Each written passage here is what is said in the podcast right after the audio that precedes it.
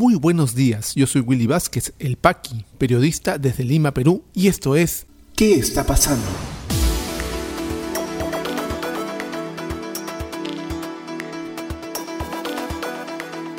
Estas son las noticias de hoy, viernes 9 de julio de 2021. Ministra de Defensa Nuria Sparch revela que Vladimiro Montesinos no era vigilado mientras hacía llamadas. Fiscal Rafael Vela asumirá caso los dinámicos del Centro por Lavado de Activos en segunda instancia. Congreso de la República vuelve a dejar en suspenso elección de miembros del Tribunal Constitucional. proceso sigue en la agenda del Pleno.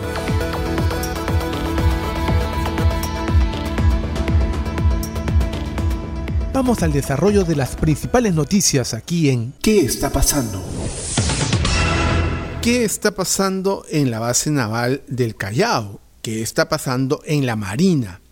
Son preguntas válidas de la ciudadanía que merecen respuestas rápidas, claras y oportunas, porque la ministra de Defensa ha revelado que Vladimiro Montesinos, el ex asesor de inteligencia que tanto daño hizo al país en la década de los 90, no era vigilado mientras hacía estas llamadas donde coordinaba el apoyo a la ex candidata presidencial Keiko Fujimori. Informa el diario El Comercio.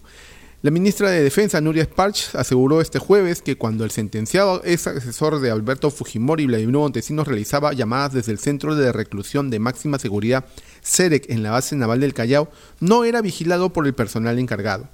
La titular del Ministerio de Defensa explicó que el protocolo establecido para las llamadas telefónicas de los reos del respectivo centro penitenciario no fue cumplido con Montesinos Torres, quien pudo llamar a cualquier número sin que se verifique y marcaba directamente sus llamadas.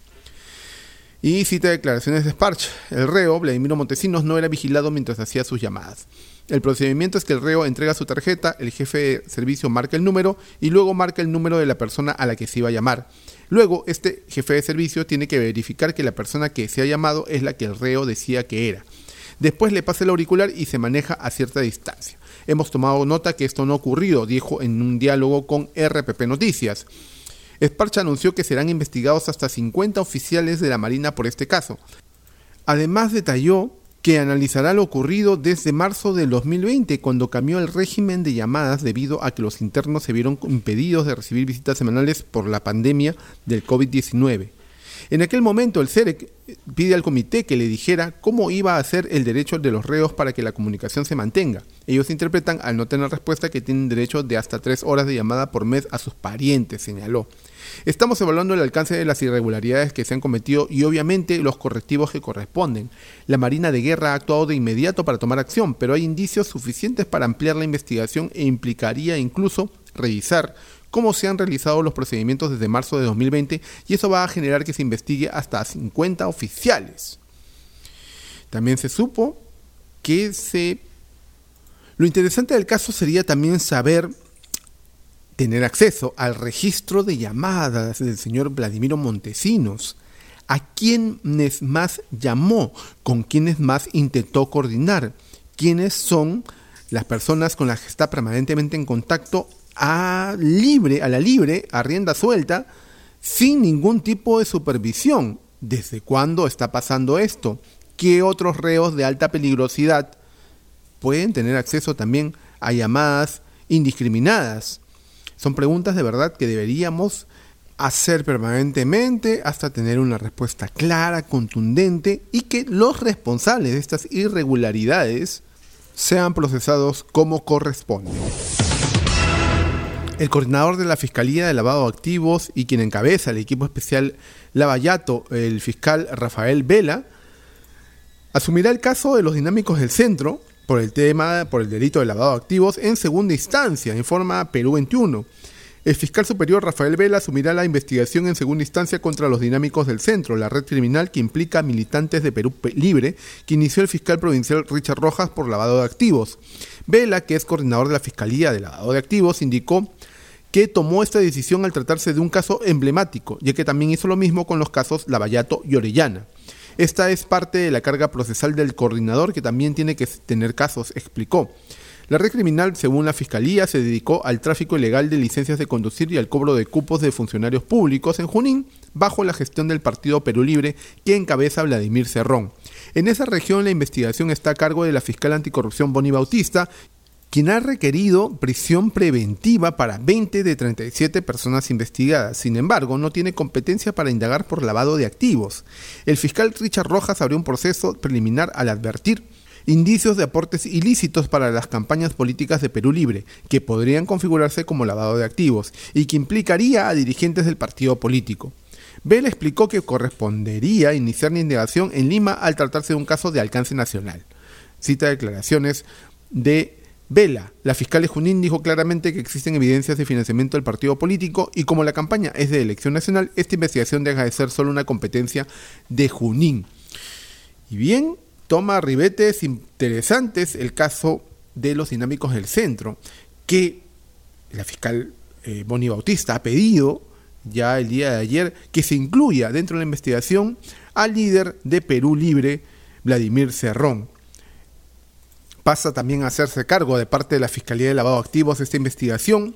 Ojo que en ese momento todo está bajo investigación, no hay ninguna acusación. Lo que sí debemos tener cuenta es que el señor Cerrón ya tiene una sentencia por corrupción y eso sí, fue sentenciado. Este es otro caso que iría en consonancia con el manejo irregular, con hartas denuncias que el líder de Perú Libre tuvo frente a la región Junín. Y en el Congreso de la República se sigue teniendo en suspenso la elección de los magistrados del Tribunal Constitucional. Ayer, que fue el segundo día eh, designado para realizar este proceso, se dedicaron a hacer otras cosas, no se eh, retomó la elección que comenzó el día miércoles y se vieron varios temas eh, pendientes en el Pleno. En el interín, uno de los candidatos al Tribunal Constitucional renunció. Se se trata del doctor Jorge Luis Rioja Vallejos, quien presentó su renuncia para integrar al tribunal. Él, estaba con orden de mérito número 11 y había alcanzado un puntaje acumulado de 75.44. Entonces este señor decidió hacerse a un lado, apartarse del proceso para, imagino, no ver más mellada su reputación, porque este proceso está viciado desde el inicio. Por su parte, el congresista de la bancada del Partido Morado, Daniel Olivares, hizo la denuncia que por venganza el Pleno rechazó proyectos de bancadas que se opusieron a la elección del Tribunal Constitucional. Habla del Partido Morado y del FREPAP. Todos los proyectos que tenían agendados, que estaban para ser debatidos en el Pleno, simplemente les pusieron cuartos intermedios e impidieron que estos lleguen al debate. Por otro lado, tres congresistas de Acción Popular, cuyas deliberaciones y en votaciones estuvieron en contra de la elección, de la continuación de la elección, fueron separados del chat de la bancada. Ellos eh, acusaron en un programa noticioso ayer eh, que inmediatamente después de su voto en contra salieron del chat de la bancada de Acción Popular un infantilismo, como decía yo en Twitter, totalmente atroz. Hoy el Pleno del Congreso sesiona nuevamente y mantiene en agenda la elección de magistrados. Los mantiene en agenda. Hoy a partir de esta mañana, porque tienen una agenda de pleno de 7 y 8 y 9 de julio, se retomará el debate de varios temas eh, que tiene el pleno pendientes. Tengan en cuenta que estamos en una cuarta legislatura que acaba en menos de dos semanas y aún todavía no se ha decidido en Junta de Portavoces y tampoco se sabe hasta el momento si retomarán, pese a todo, la elección de magistrados, teniendo en cuenta que muchos constitucionalistas y abogados especialistas han dicho que esta es una clara alteración de la ley, una violación clara a una decisión legal. Veremos qué más vamos a presenciar el día de hoy en el Congreso de la República. Considero en el análisis ya muy particular que hemos agotado el tema, que ya el Congreso no tiene más rango para operar y ha quemado todas sus naves. Continuar en esto deslegitimaría mucho más el proceso, ellos lo saben, pero como hemos visto desde que inició este Congreso transitorio, ya nada nos puede sorprender. Ya regresamos con mucha más información aquí en ¿Qué está pasando?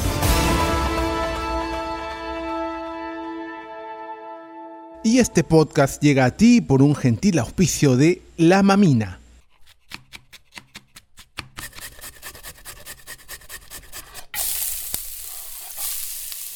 Estos sonidos son el punto de partida de una deliciosa experiencia.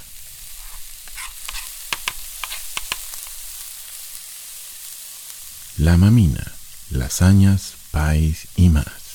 Cocina casera en tu mesa. La mamina, el amor se come. Delivery gratis San Miguel, Magdalena, Jesús María, Pueblo Libre. Para otros distritos, consultar tarifa de reparto. Llámanos al 910-833-575. Continuamos con mucha más información aquí en ¿Qué está pasando? ¿Qué está pasando en la economía? Comisión Económica para América Latina y el Caribe, CEPAL, eleva proyección de crecimiento de la economía peruana a 9.5% para el 2021. Sociedad Nacional de Industrias informa que exportaciones de confecciones superan niveles prepandemia en los primeros cinco meses del año. Asociación de Exportadores pide al Congreso priorizar aprobación del Acuerdo de Asociación Transpacífico para impulsar recuperación económica. ¿Qué está pasando en las regiones? En Junín ponen en funcionamiento planta de oxígeno en Hospital de Oxapampa frente a pandemia del COVID-19. En Ancash, el fin de semana vacunarán a adultos de 55 a 59 años de 13 distritos. En Huánuco, con megáfono en mano, policías llaman a vacunarse en campaña Te quiero sano Huánuco. COVID-19 en el Perú.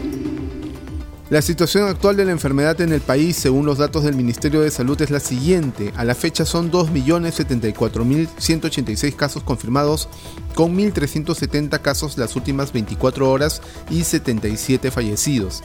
Se han dado de alta 2.035.017 personas, continúan hospitalizadas 8.396.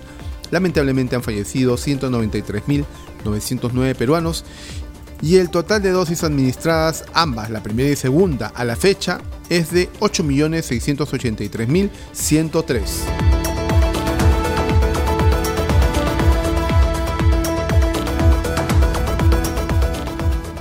Si te interesó este podcast de noticias, recomiéndanos con tus contactos porque estaremos enviando este audio todos los días para que puedas tener una aproximación noticiosa a lo que está pasando en el país.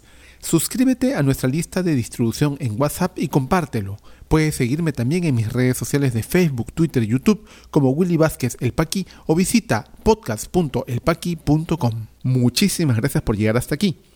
Nos escuchamos en cualquier momento.